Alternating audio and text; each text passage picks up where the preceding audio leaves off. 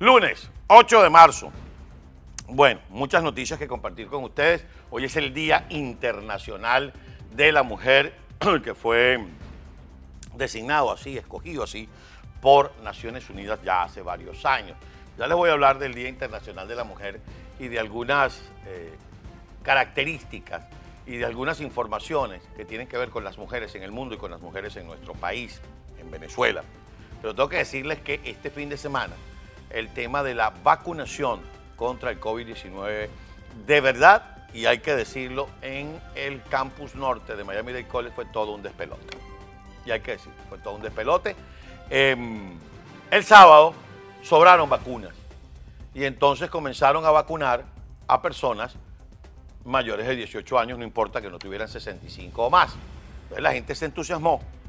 El domingo alguien corrió un mensaje de texto de que iba a pasar lo mismo, de que había más vacunas, de, más vacunas en existencia que eh, personas en la cola y se llenó eso de gente, no los vacunaron. Entonces ahí hay una, una competencia múltiple. ¿Por qué? Porque la seguridad le compete a la Guardia Nacional, la organización le compete a FEMA, que es la Oficina de Manejo de Desastres y Emergencias pero la distribución le compete a la gobernación del estado de la Florida. Entonces eso fue un despegue. ¿Qué queremos decir con todo esto? Bueno, básica y exclusivamente que hay que organizarse. Eh, por ejemplo, la senadora estatal Anette Tadeo dijo con toda justicia, mira, buena parte, y cuidado si no más del 60 o 70% de las personas mayores de 65 años ya están por lo menos con la primera dosis. Una buena parte con las dos, pero por lo menos con la primera dosis. Para evitar estos temas ya hay que comenzar a vacunar a todo el mundo de manera organizada, pero todo mayor de 18 años podría vacunarse. El tema de los mayores de 18 años con condición persistente ha tenido sus tropiezos. Así que es importante que desde eh, Tallahassee las autoridades del estado de la Florida organicen este tema de las vacunas. Como quien dice, una pega organizada, para decirlo en buen venezolano y en buen criollo. Por otra parte, ya estamos a pocas horas, diríamos, de la aprobación de los 1.200, 1.400 dólares, los 1.400 dólares, que por cierto, no se los va a recibir usted todos de un solo cipotazo, como dice mi abuela, no. Le van a venir cheques de 300 dólares a la semana o depósitos directos de 300 dólares a la semana, hasta cumplir con la cuota. Así que ya creo que en cuestión de... Cuidado si para este fin de semana, no tenemos ahí ya ¿ah? las 300 cachibambas de esta semana hasta el 29 de agosto. Así que eso es una buena noticia. Por cierto que con relación a esto, también es importante que sepan que ha habido algunas quejas de gente que está recibiendo la ayuda por desempleo, entonces no trabaja. No, bueno, como recibo 1.200 dólares mensuales, pues eso es importante. Entonces, ¿qué van a hacer?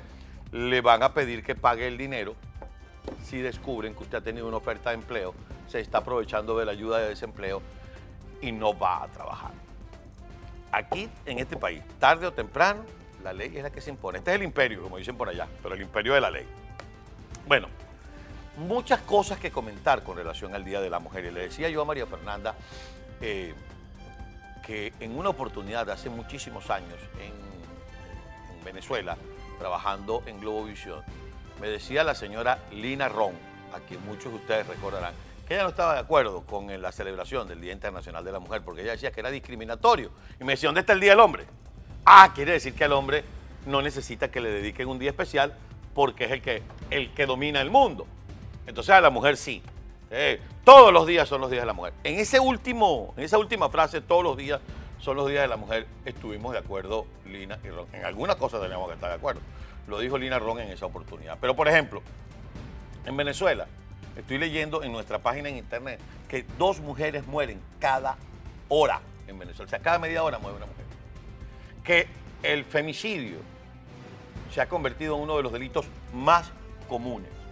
Entre tanto, aquí en los Estados Unidos, por ejemplo, acaban de nombrar a una mujer como jefe del Comando Sur. ¿Qué tal? Una generala. La acaban de ascender a generala o a general. Ya casi estoy hablando como Maduro este, la acaban de ascender a general y es la jefe del Comando Sur, que no es cualquier tontería. Las mujeres venezolanas a lo largo de la historia y quizá por culpa de la propia irresponsabilidad de algunos hombres, se han convertido en verdaderas batalladoras. Incluso cuando comenzó este proceso mal llamado revolucionario de destrucción del país, las primeras en dar la cara fueron las mujeres. ¿O ustedes nos recuerdan la marcha del decreto 1011, con mis hijos no te metas? Pero en la mayoría, madres y abuelas que salieron a las calles a ponerle la mano en el pecho a Hugo Chávez, que es la quinta paila esté, para evitar que un decreto cambiara de alguna manera el sistema educativo en Venezuela. Las mujeres son padres y madres en nuestro país. Es más, hoy por hoy, mucho hombre responsable ha salido de Venezuela en esta ola migratoria, en esta ola de refugiados, de desplazados, a buscar mejor vida y las madres se han quedado en el país con los muchachos esperando los 100 dolaritos o esperando que el hombre que salió de la casa a buscar esa estabilidad le diga, ya te puedes venir con los muchachos. ¿Qué quiero decir con todo esto, amigos? Que más allá del Día Internacional de la Mujer, es el día de una persona, de un ser humano batallador, de un ser humano que se ha ganado a pulso el lugar que tiene en la sociedad. Tanto las mujeres que se han convertido en profesionales, en gobernantes, pero esa, la madre, la que cuida a los muchachos, la que sale a trabajar, la que a veces es víctima del padre irresponsable que se va para el carajo y le deja a los muchachos ahí y con todo y eso echa para adelante. En nuestros países, en América Latina, sucede eso con muchísima, pero con muchísima frecuencia. Y en Venezuela, ni hablar. Ver a las madres que son madre y padre, ver a las madres que atienden a los muchachos que van a trabajar, que se rebuscan para conseguir el dinero, pero que salen para adelante. En la política venezolana hay extraordinarios ejemplos de la mujer venezolana que le ha echado pichón y ha salido para adelante. Por eso el tema del Día Internacional de la Mujer, y por eso hacía referencia, mis queridos amigos, a lo que alguna vez me dijo una mujer, que usted puede estar de acuerdo con ella o no, pero que era batalladora y echaba para adelante, como Lina Ron. Decía, yo no estoy de acuerdo con la conmemoración del Día de la Mujer, porque en Venezuela el Día de la Mujer son todos los días del mundo. Porque en América Latina el Día de la Mujer son todos los días, porque todos los días nuestras mujeres, nuestras madres, nuestras hermanas, nuestras hijas le echan un camión para salir adelante. Y entre tanto, mis queridos amigos, abrimos la prensa y vemos en Argentina, y vemos en Venezuela, y vemos en Nicaragua. Capítulo especial se merecen las damas de blanco en Cuba.